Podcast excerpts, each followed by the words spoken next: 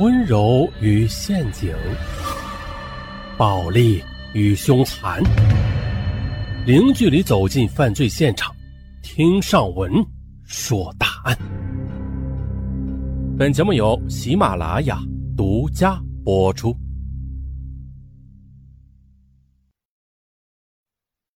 如果你被某个人强奸了，你会怎么做？你有没有好的办法呢？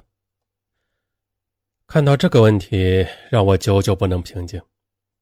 想了又想，最终的，我还是决定写下自己的遭遇。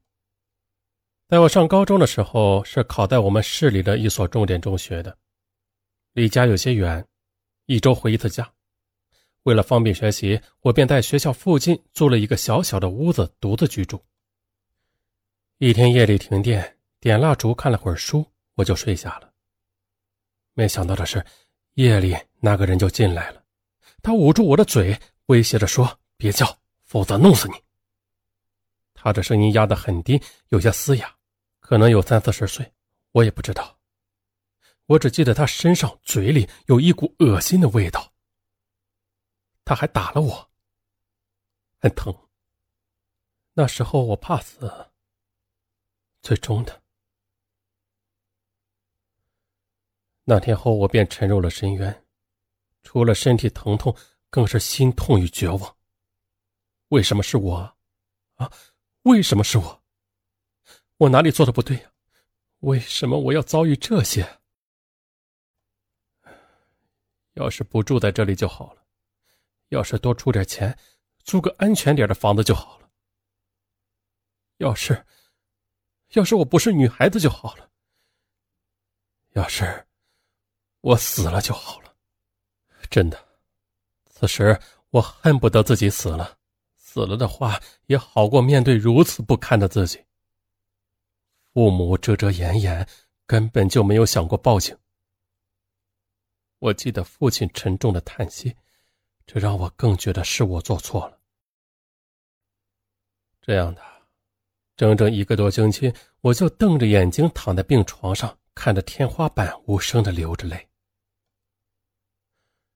我们的班主任老师是除父母外唯一知道这件事的人。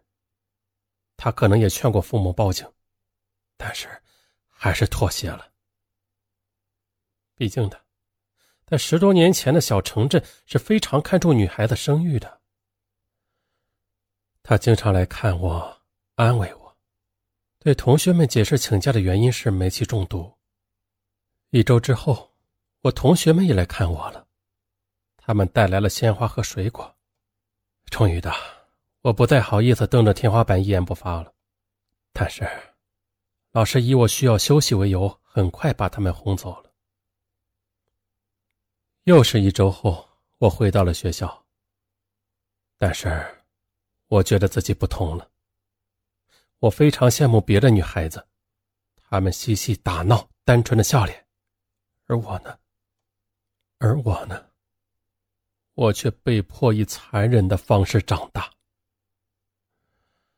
我变得更沉默。我先把网名改成“堕落天使”，后来我又改成了“复仇天使”。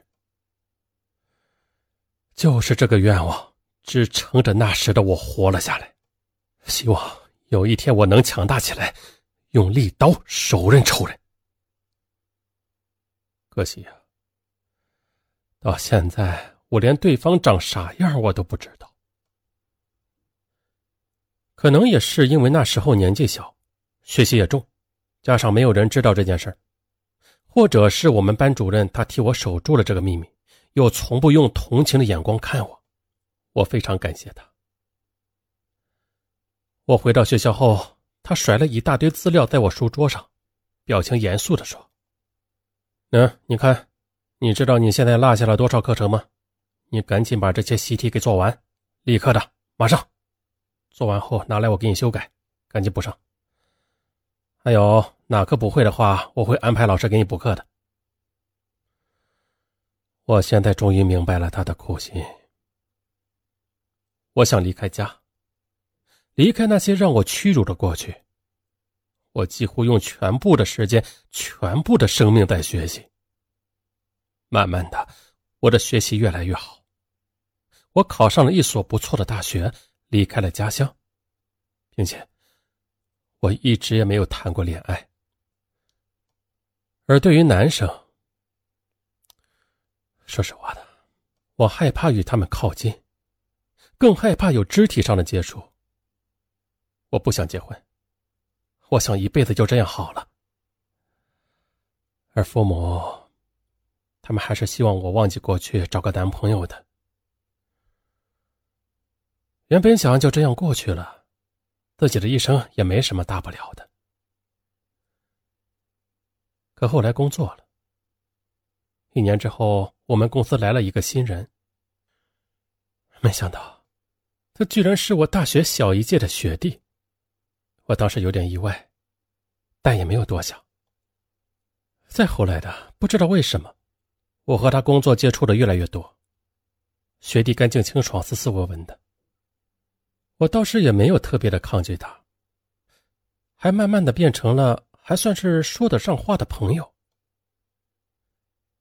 又快一年之后，有一次公司组织去旅游，在沙滩边，他给我表白了。他说他上学时就喜欢我了，但是没有勇气表白。再后来，他打听了我在这家公司，便特意的来找我。我记得夕阳落在他的脸上，他的脸越来越红，后面连耳朵、脖子都红了。逆着光，我看见他耳朵上一圈细细的绒毛。我当时没有说话，他已经有些哀求的说：“没，没。”没关系啊，我们继续还是好朋友，好不好？我淡淡的说：“我没那么好。”他有些固执的说：“不，我觉得你很好，你是最好的，在我心里你是最好的。”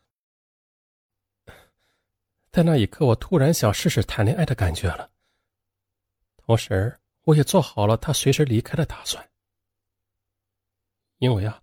我根本不会和男孩子相处的，还好，他也不会和女孩子相处。我们谈恋爱，差不多三个月才牵手呢。有一次走在路上，看着公交车快到了，他突然抓住我的手，快跑起来追赶公交车。可惜后来没有追上。当我正准备悄悄的把我的手抽回来时，这才发现他，他的脸又红了，耳朵也红了。但是嘴角却在偷偷的笑，看得出来他也很紧张。那一刻的我突然感觉，我也没有那么抗拒他牵着我了。再后来，我感觉我正常了，因为我能慢慢的接受一个男生，而且啊，我似乎感觉真的是在谈恋爱，真的爱他。虽然我们进度非常缓慢，其实我也感谢我们这么缓慢。谈恋爱一年，我不抗拒牵手拥抱。其实我内心非常珍惜他的，就是那种患得患失吧。哎呀，我也说不上来。在一起的时候，早就想过，有一天会分手。分手的话，我就解脱了，可以彻底的不婚了。但是同时，我又非常的害怕失去他。有时候在被窝里。在黑夜里，我一个人咬着被子，压抑的哭泣。要是没有发生那样的事情，多好呀！我可以肆无忌惮的爱一场，肆意的哭笑。再就是一年多后，我们接吻了，很轻，很浅，但是我感觉我当时是用尽全身的力气控制住自己，没有把他给推开。他可能感觉到我的抗拒，有些失落。我突然很想告诉他，我是爱你的，但是我的身体抗拒你，他不听我的。可后来他对我更好了，好到我想毁灭这种感觉，我感觉自己不配。再后来的，又有几次亲吻，我一边吻他，一边催眠自己。可是有一次是深吻，我感觉他很急切，想要更进一步，我便推开了他。我跑到了洗手间干呕，并且大哭了起来。他破门而入，但是却怎么哄我也停不下来。我仿佛要把所有的压抑、悲伤、绝望全部都哭出来。他只是紧紧的抱着我。又过了几个月，他跟我求婚了。可是我害怕呀，我知道我们关系要结束了。之前想过永远不告诉他，瞒他一辈子的。可是我知道我心里的印记，我根本就不能和他发生正常的夫妻之间的事儿啊！我害怕深吻。看电影无意中看到那些镜头，我就恶心、干呕、想吐。我害怕，万一他要与我更进一步，我怕我会突然的崩溃。我害怕那个不理智的自己。尽管我爱他，最终我提出了分手，但是他却一直抱着我不放手。他说他爱我，他不分手，居然哭得比我还伤心。他这么一哭，我感觉他特别的可怜。我恨不得立刻有一个完美善良的姑娘能好好的爱着他。我突然就跟他坦白了。出乎意料，他抱得我更紧了，哭得也更凶了。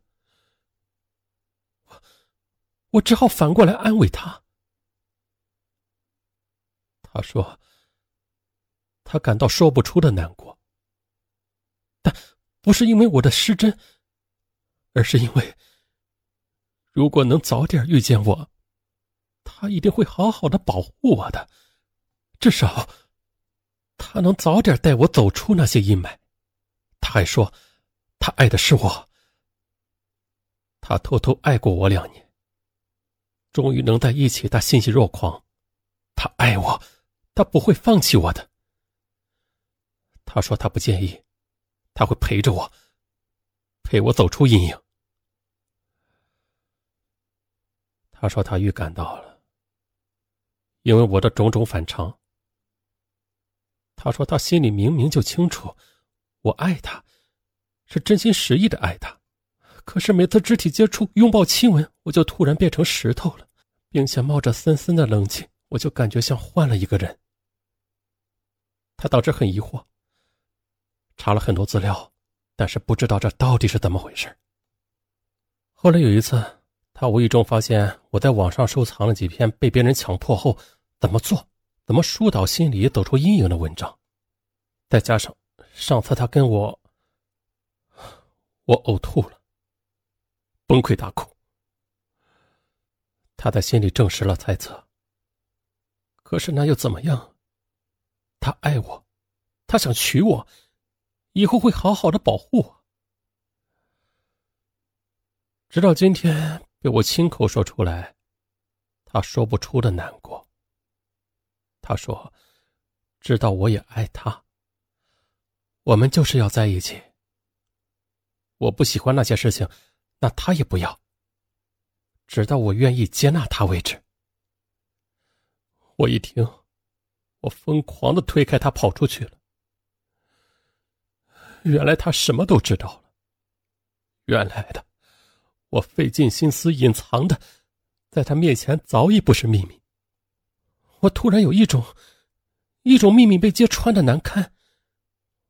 我觉得，这种秘密我自己说出来，与别人自己知道的感觉不一样。我突然非常恨他。现在我想来，我也不知道当时是什么心态了。太复杂了，没经历过的人永远不会懂。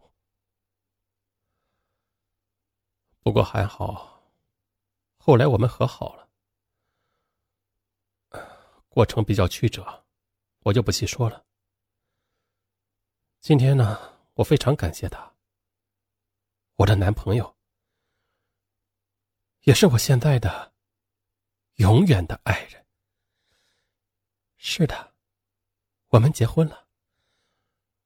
我以前从来没想过我会结婚。感谢他愿意陪着我走出那段过去吧。那一年的时间，我们一起努力，描绘着美好的未来。一起做饭、吃饭、旅游、看书、打游戏。我们一起居住在一个房檐下，不同的两个房间里。嗯，一起去看心理医生。当几个月后，我向心理医生诉说那些事情的时候，我已经从容很多了。慢慢的，在心理医生专业的介入下，我终于敢于面对过去，不再像从前那样局促紧张了。我和男朋友很相爱，我们之间的感情也更好了，向着一种稳定健康的方向发展。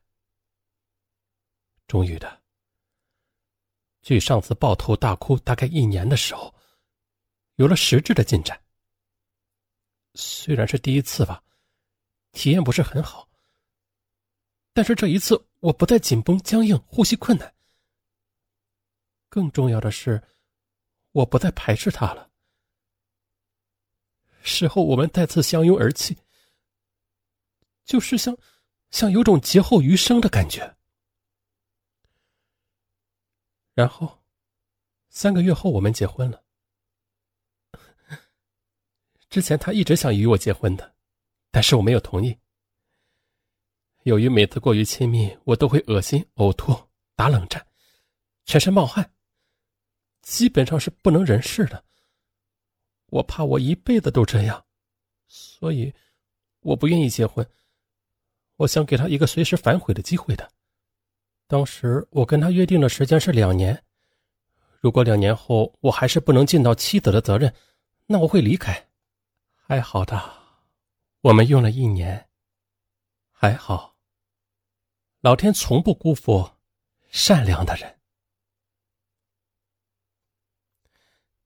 现在呢，我们很幸福，很相爱，有一个可爱的孩子，是个女儿。